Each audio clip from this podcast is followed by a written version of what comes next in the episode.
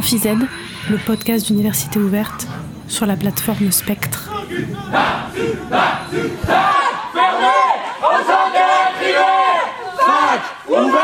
à tous les étrangers. Le 20 mars 2019, alors que Frédéric Vidal et Jean-Michel Blanquer inaugurent à l'EHESS une plateforme de recherche sur le racisme et l'antisémitisme, un groupe d'étudiants et d'étudiantes profite de cette occasion pour tenter d'interpeller la ministre sur une réforme discriminatoire annoncée quelques mois plus tôt par Édouard Philippe et qui porte non sans ironie le doux nom de Bienvenue en France, alors qu'elle prévoit de multiplier par plus de 10 les frais d'inscription pour les étudiants et les étudiantes qui n'appartiennent pas à l'Union européenne. C'est le droit d'expression. C'est le droit par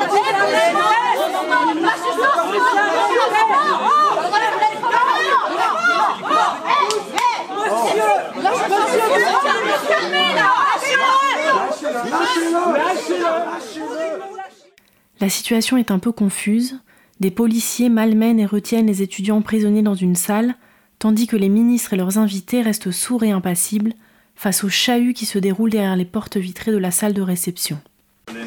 Dans, notre école, dans notre C'est impossible de lire un texte politique. Est-ce qu'on peut rappeler à ces messieurs qu'ils n'ont pas le droit de nous retenir dans cette école, ni même d'intervenir dans cette école? Après de longues négociations avec les forces de police, les étudiants et les étudiantes parviennent enfin à obtenir le calme et à prononcer leur discours. Bonjour Madame Vidal, bienvenue à l'EHESS. Je vous interpelle au nom des étudiants mobilisés contre l'augmentation des frais d'inscription pour les étudiants étrangers. Depuis des mois, nous vous interpellons pour des universités ouvertes et humanistes et vous nous ignorez. Ce sera plus difficile aujourd'hui. La loi EORE et les mesures actuelles cherchent seulement à dépenser les fonds publics pour les élites nationales, c'est-à-dire les plus riches. Il est donc indécent que vous inauguriez aujourd'hui cette plateforme internationale de recherche contre l'antisémitisme et le racisme à l'EHESS, alors que même cette hausse des frais qui frappe les étudiants étrangers est raciste. Depuis plusieurs mois, vous avez poussé le cynisme jusqu'à augmenter de 70 à presque 4000 euros les frais d'inscription en, en appelant ça Bienvenue en France. Cette mesure va obliger des dizaines de milliers d'étudiants à arrêter leurs études et à quitter la France l'année prochaine. Mais elle va aussi empêcher des centaines de milliers d'autres de venir étudier dans les prochaines années. Cette mesure n'empêchera pas les étudiants fortunés de venir étudier en France, mais elle empêchera tous les étudiants des pays moins fortunés de venir étudier notamment ceux des pays francophones liés à la France par le passé colonial. Derrière la grande vitre devant laquelle ce discours est prononcé, les invités et les ministres mangent tranquillement des petits fours.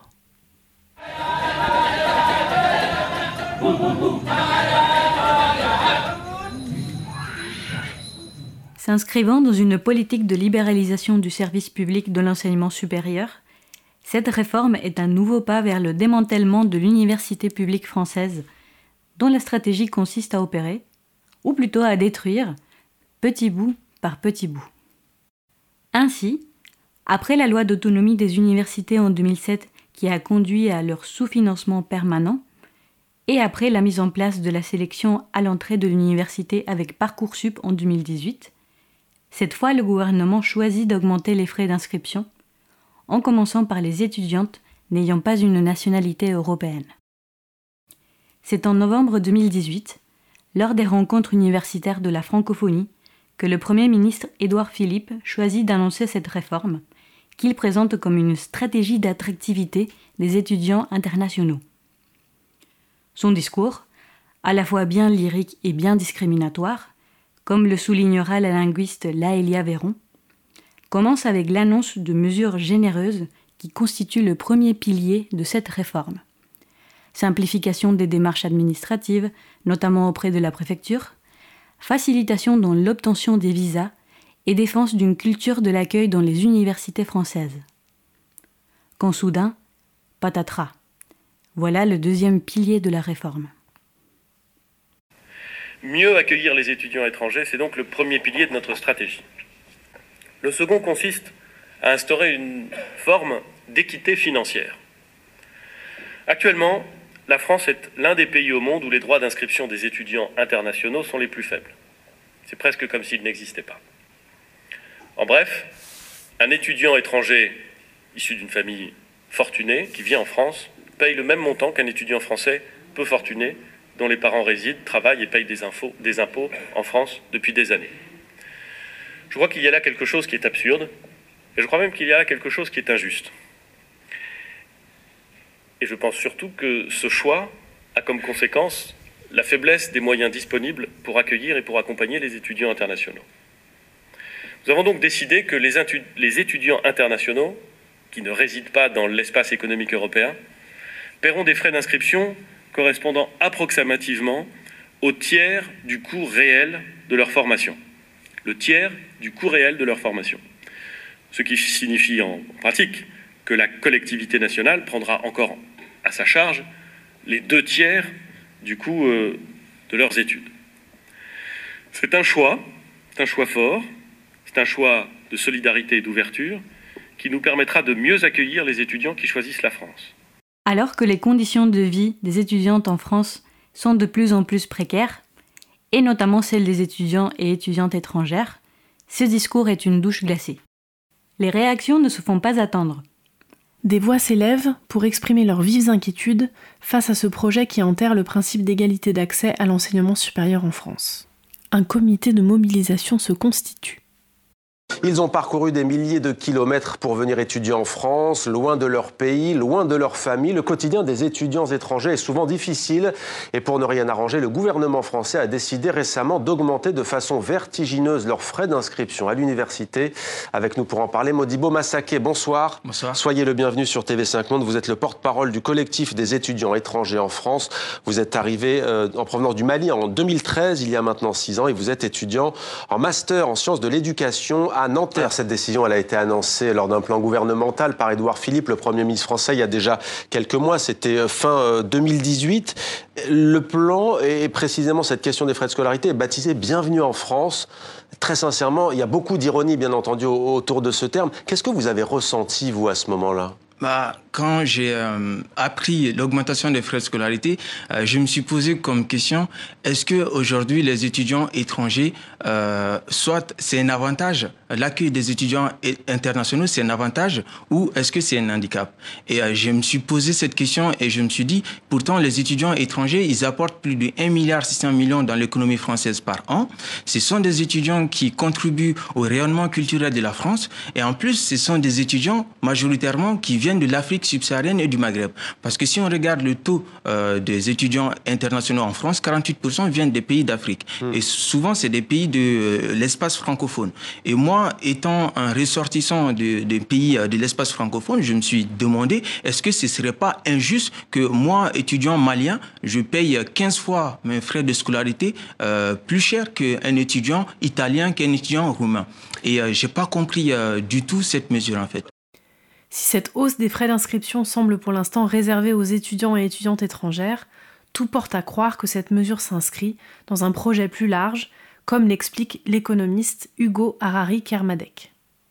On sait euh, que depuis euh, au moins 2004, et le rapport Aguillon-Cohen, remis au Premier ministre de l'époque, euh, Raffarin, il y a un projet de hausse des frais d'inscription en France euh, un projet euh, qui, euh, qui vise à augmenter les frais d'inscription pour les étudiants, l'ensemble des étudiants qui étudient en France, à un niveau très élevé, mais qui a une stratégie, une stratégie de petits pas, de introduire cette hausse de façon progressive, segmentée, catégorie d'étudiants par catégorie d'étudiants, établissement par établissement, pour une raison très simple, qui est que euh, tout le monde a compris dès le départ que euh, augmenter les frais d'inscription, c'était un sujet qui risquait de produire une mobilisation étudiante très forte, et c'est quelque chose dont les gouvernements ne veulent pas. Ça fait donc quatre présidents, euh, un certain nombre de gouvernements, que ce projet est en cours, que ce projet avance progressivement, mais de façon très très timide pour ne pas provoquer un, un mouvement étudiant important.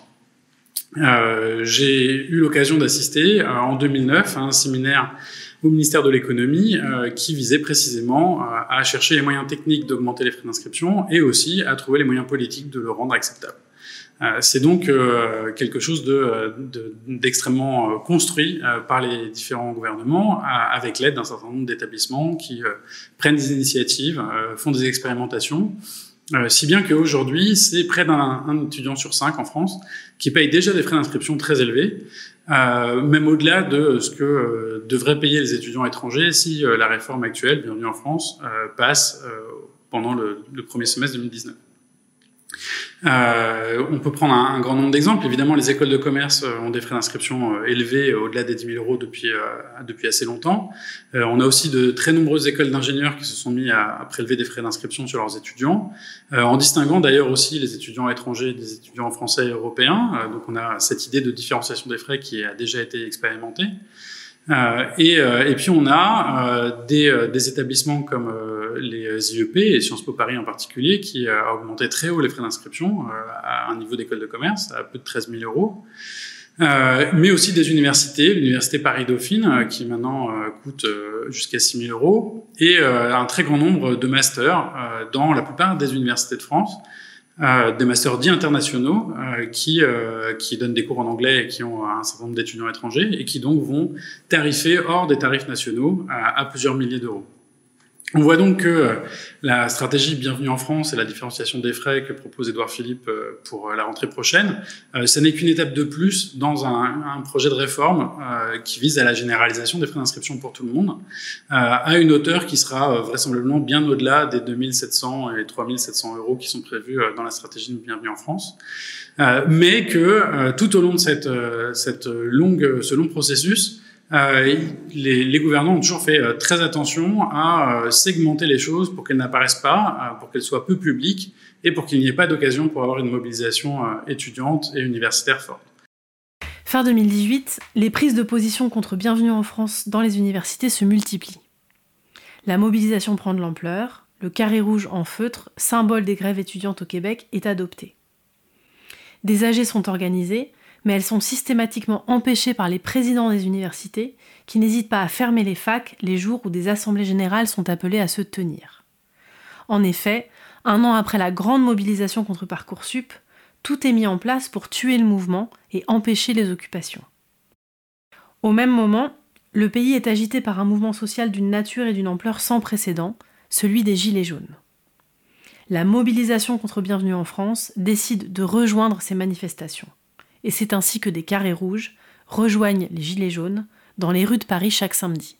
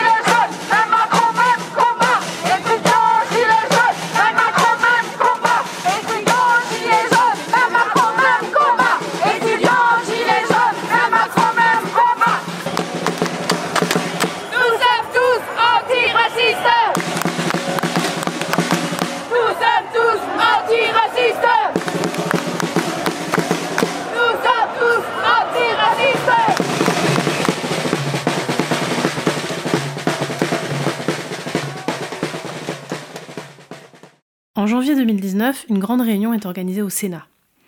Des enseignants, enseignantes, des chercheurs, des chercheuses, des étudiants, des étudiantes, des doctorants, des doctorantes, des directeurs et directrices de labo et même un président d'université cherchent à démonter le socle idéologique de cette réforme et à déconstruire, point par point, les arguments avancés par le gouvernement. Lama Kabandi, démographe. Je voudrais juste souligner quelques enjeux que je pense importants euh, de mentionner euh, dans le débat et comme contre-argument euh, à la stratégie gouvernementale. Donc, premièrement, ce plan Bienvenue en France s'inscrit dans la continuité de la politique de l'immigration choisie qui avait été mise en place au début des années 2000 sous la présidence de Nicolas Sarkozy. Donc, À l'époque, il s'agissait déjà de faire le tri du type de migrants que la France veut bien accueillir, parmi lesquels les étudiants et les chercheurs figuraient en bonne position. L'objectif était d'attirer les étudiants les plus talentueux dans le contexte d'une compétition globale pour la main-d'œuvre hautement qualifiée. À cette époque, des mesures avaient déjà été prises pour sélectionner les étudiants que la France désirait attirer. Ce que le plan Bienvenue en France fait, c'est qu'il va encore plus loin dans cette sélection, puisqu'il instaure des droits d'inscription différenciés selon l'origine géographique euh, des étudiants. Alors, la question qu'on pourrait se poser, c'est est-ce que la sélection conduit vraiment à plus d'attractivité? Donc, euh, si on regarde les chiffres du ministère de l'Enseignement euh, supérieur, on s'aperçoit que la période qui a suivi la mise en place de la loi Reseda en 1998 et dont l'une des mesures phares était de faciliter l'obtention des visas, qui s'est aussi accompagnée d'une hausse des bourses du gouvernement français euh, pour les étudiants étrangers. Euh, cette période-là a été caractérisée par une progression très forte des effectifs d'étudiants internationaux en France, surtout dans les universités, et pas dans les formations payantes comme les grandes écoles. Ce qui se passe par contre lorsque Nicolas Sarkozy instaure, la réforme de l'immigration et la politique de l'immigration choisie, euh, qui prévoit une plus grande sélection des étudiants, euh, notamment à travers la création de l'agence Campus France, qui va jouer un grand rôle dans la sélection des, des étudiants dans leur pays d'origine. Eh bien, à partir de 2003, on va se rendre compte qu'il y a un ralentissement de la progression des effectifs, d'étudiants étrangers en France et surtout leur réorientation vers les filières payantes, comme les écoles de commerce ou les, les écoles d'ingénieurs. Donc, la première chose sur laquelle on pourrait s'interroger, c'est sur la pertinence de cette réforme présentée comme un moyen d'attirer plus d'étudiants étrangers en France. David Flachet, économiste. Alors premièrement, je voudrais évacuer euh, l'argument selon lequel les étudiants non communautaires seraient des formes de passagers clandestins bénéficiant d'un système éducatif sans le financer. Bon, vous l'avez lu à plusieurs reprises, l'étude commandée déjà par Campus France en 2014 montrait que ces étrangers non communautaires rapportaient davantage, 4,65 milliards, qu'ils ne coûtent. Et même si on voulait aller, aller plus loin, un certain nombre d'entre eux resteront, travailleront et paieront des impôts en France, alors que la France n'aura pas supporté l'ensemble de leurs études antérieures. Donc l'argument du passager clandestin, on pourrait y revenir, mais ne tient pas la route. Laura, étudiante en France. J'ai trois travails. J'ai contribué à la vie économique, la vie culturelle, la vie intellectuelle, et euh, je donne aussi euh, ma part au service public euh, français. Et euh, donc, pour venir en France, j'ai dû épargner pendant six mois. et, et ben, en ces moments, les étudiants devront épargne beaucoup plus que ça. Et, euh, euh, un SMIC, par exemple, en Colombie, euh, représente 200 euros. Et, eux, ils devront payer euh, plus de 21, 21 fois ça. Et ce qui est scandaleux et, et ce qui signifie que les prochains étudiants seront des fils des bourgeois. Éric Fassin, professeur de sociologie à l'Université Paris 8. On nous dit que faire venir des étudiants étrangers, c'est une richesse pour la France. Et oui, c'est une richesse. Mais ça voudrait dire, ça, que c'est un investissement national, que le problème n'est pas qu'ils financent eux-mêmes leurs études. Le problème, c'est que nous mettons de l'argent, effectivement, pour former des gens qui peut-être reviendront dans leur pays, mais qui ensuite construiront des liens avec la France. Ce pari cet investissement collectif dans l'avenir, c'est à cela que renonce le gouvernement. Et pourquoi? Eh bien, je crois qu'il faut comprendre que tout cela s'inscrit dans un projet néolibéral. Et ce projet néolibéral, il est contenu dans l'argument selon lequel, puisque ces gens ne payent pas d'impôts en France, eh bien, ils ne peuvent pas venir étudier en France. En réalité, c'est une conception de l'impôt comme une sorte de cotisation. On ne cotise pas avec l'impôt. L'impôt, eh bien, c'est une richesse collective qui permet de faire des investissements collectifs. Que nous propose aujourd'hui le gouvernement? Il nous dit, ça n'est plus un investissement collectif, c'est un investissement personnel. Il faut que les gens payent. Et on voit bien à partir de là que cet investissement personnel, il ne s'arrêtera pas aux étrangers. Et d'ailleurs, si on veut espérer financer les études, les études en France, il faudra beaucoup plus que les étrangers, il faudra faire payer les Européens et en particulier les Français. Donc, faire passer d'un investissement collectif à un investissement personnel ou familial, c'est changer entièrement la philosophie de notre société. Bien sûr, ça voudra dire des étudiants endettés avec tous les problèmes qu'on a pu rencontrer, par exemple, au Royaume-Uni. Mais ça voudra dire plus profondément une transformation complète de la manière dont nous nous représentons le fonctionnement de la société. Ça n'est plus une économie collective, c'est une économie familiale, c'est une privatisation des études universitaires. Qu'est-ce qui est mis en avant par le gouvernement? Eh bien, l'idée qu'il faut développer l'attractivité de la France, que plus d'étudiantes et d'étudiants euh, venus de l'étranger soient dans nos universités. Or, ce n'est pas le cas. On le constate, toutes les universités à commencer par la mienne, qui a vu une baisse de plus de 80% euh, des demandes, confirme que faire payer plus cher, eh bien, sans surprise, ça n'est pas un moyen d'attirer les gens. On peut donc se demander si cette attractivité euh, n'est pas la vraie raison, puisque c'est inefficace et puisqu'on ne tient pas compte euh, des résultats, eh bien, quelle autre raison? Alors on nous explique par exemple, euh, eh il faudrait, en quelque sorte, euh, financer l'université française. Oui, mais ça, ça ne va pas marcher. Parce que, en réalité, s'il y a moins d'étudiants étrangers qui viennent, comme l'avait montré le rapport de la Cour des comptes, également publié en novembre, eh bien, il faudrait une augmentation considérable pour que ça change véritablement quelque chose. Les étudiants étrangers ne viendront pas parce que l'université française ne sera pas plus richement dotée et l'université française ne sera pas plus richement dotée parce que les étudiants étrangers ne viendront pas. Alors on nous dit, oui, mais euh, ce serait une question en quelque sorte de justice, il faut bien qu'ils participent à leur éducation. Et on nous dit que un tiers seulement euh, du financement de leurs études serait pris en charge par ces étrangers, tandis que les deux tiers seraient pris en, en charge par la France. Le président de la République est même allé jusqu'à parler de un dixième, 10%. En réalité, ces informations sont tout à fait inexactes. Lorsqu'on passe à 2770 euros pour la licence ou à 3770 euros pour le master, eh bien, euh, on est au prix de la licence et du master en lettres et sciences humaines. Et c'est là que sont la plupart des étrangers. Donc la moyenne de 10 000 euros qui nous est donnée, c'est la moyenne en comptant des filières effectivement richement dotées où les étudiants étrangers sont presque absents. Donc tout cela, ça veut dire que la rationalité revendiquée par le gouvernement, eh bien, elle est fausse.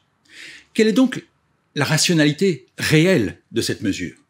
Eh bien, elle est très claire. La première chose, c'est la xénophobie. Quel va être le résultat? Faire baisser le nombre d'immigrés en France, puisqu'on compte, bizarrement, les étudiants parmi euh, les immigrés on va faire baisser ce chiffre. Et c'est ce qui est annoncé depuis le départ, puisqu'il s'agit de rééquilibrer, nous dit-on, c'est-à-dire d'avoir davantage d'Indiens, de Russes, de Chinois, ou de faire plus de publicité vers l'Afrique anglophone, autrement dit, de faire baisser la part de l'Afrique francophone. Or, l'Afrique francophone, nos anciennes colonies, eh bien, c'est environ la moitié des étudiantes et étudiants étrangers en France aujourd'hui. Donc, moins de nos anciennes colonies et peut-être plus du reste du monde. Mais en tout cas, c'est d'abord la xénophobie. Catalina Toro Pérez, sociologue, professeure à l'Université nationale de Colombie. En tant que prof, euh, moi aussi, j'ai fait mes études de doctorat ici en France, il y a quelques ans. Je sais qu'est-ce que c'est d'être un étudiant étranger ici. C'est pour ça que je remercie à tous les étudiantes et, français qui sont en train de nous aider à nos étudiantes qui sont dans cette impasse. Une politique de sélection qu'on n'a jamais vue en France et une politique qui mène euh, dans un statut différent aux étudiantes extra-européennes, bah, explicitement les latino-américaines, mais aussi euh, notre collègue de, l'Afrique et d'autres pays. Et c'est, c'est pas les valeurs qu'on a appris ici en France. Ici, on a, on a appris à défendre les valeurs des universités publiques. C'est ce qu'on fait en Amérique latine, c'est ce qu'on fait en Colombie à ce moment où on a aussi dans les rues les étudiants, les profs, les travailleurs des universités publiques. Et ce qu'on fait tous ensemble, c'est de défendre l'université ouverte, publique, gratuite et libre. Et c'est dans ces conditions qu'on peut construire euh, la pensée critique, indépendante, et aussi euh, élargir notre, euh, univers de pensée. En avril 2019, contre l'avis de toute la communauté universitaire, mobilisée depuis six mois, le gouvernement passe en force et officialise la hausse des frais d'inscription. Un recours est déposé au Conseil d'État pour faire reconnaître le caractère discriminatoire de cet arrêté, qui remet en cause l'égalité des usagers d'un service public entravant l'accès au droit à l'éducation pourtant garanti par la Constitution. Concrètement, ce recours déposé par les associations et les syndicats devant le Conseil d'État implique la saisine du Conseil constitutionnel qui doit examiner le dossier et se prononcer sur sa constitutionnalité. Le Conseil constitutionnel a tranché le 11 octobre 2019 en invoquant le 13e alinéa du préambule de la Constitution de 1946, qui affirme que la nation garantit l'égal accès de l'adulte à l'instruction et que l'organisation de l'enseignement public gratuit à tous les degrés est un devoir de l'État. Mais il a ajouté que cela impliquait que les droits d'inscription demeurent modiques. Il ne restait alors plus au Conseil d'État qu'à estimer que 3 700 euros pour une année d'études en master et plus de 15 000 euros pour 5 ans d'études étaient modiques. C'est ce qu'il a fait le 1er juillet 2020 en rejetant le recours contre l'arrêté fixant les frais d'inscription. Juan Prosper, du syndicat des avocates et des avocats de France.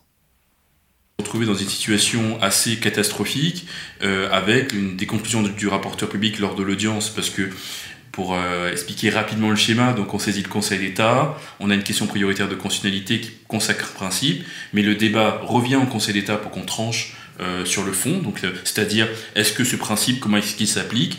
C'est un peu ça le problème qu'on a eu, c'est que sur l'application de ce principe, ben, le rapporteur public a vidé euh, le principe de toute sa substance. La rédaction Academia Hypothèse écrit le lendemain Le Conseil constitutionnel et le Conseil d'État, dans un impressionnant pas de deux, ont tué l'alinéa 13 du préambule de 1946, et ils l'ont tué par un simple jeu d'interprétation.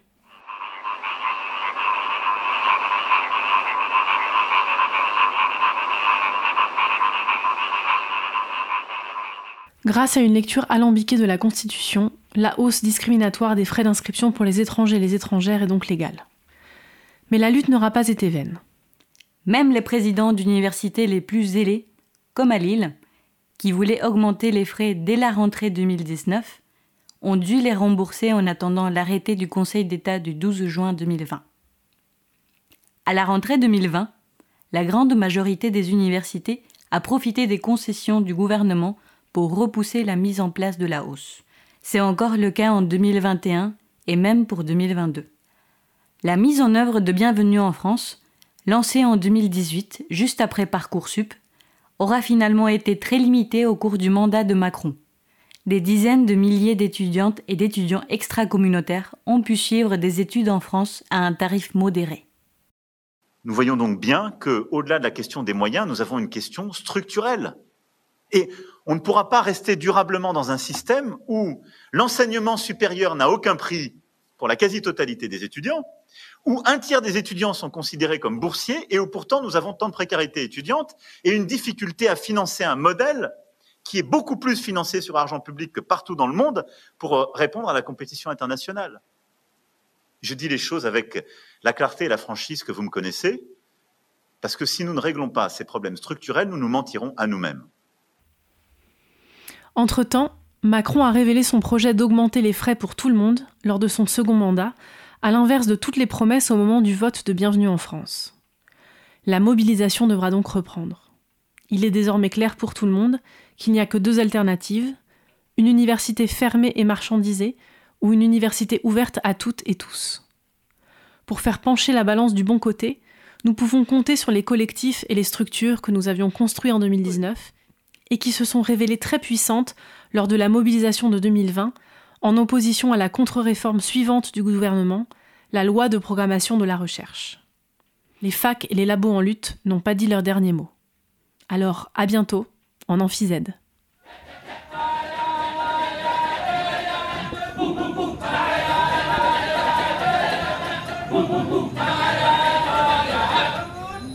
Amphizède, le podcast d'Université ouverte sur la plateforme Spectre. Pour consulter les archives sur cette lutte, rendez-vous sur universitéouverte.org.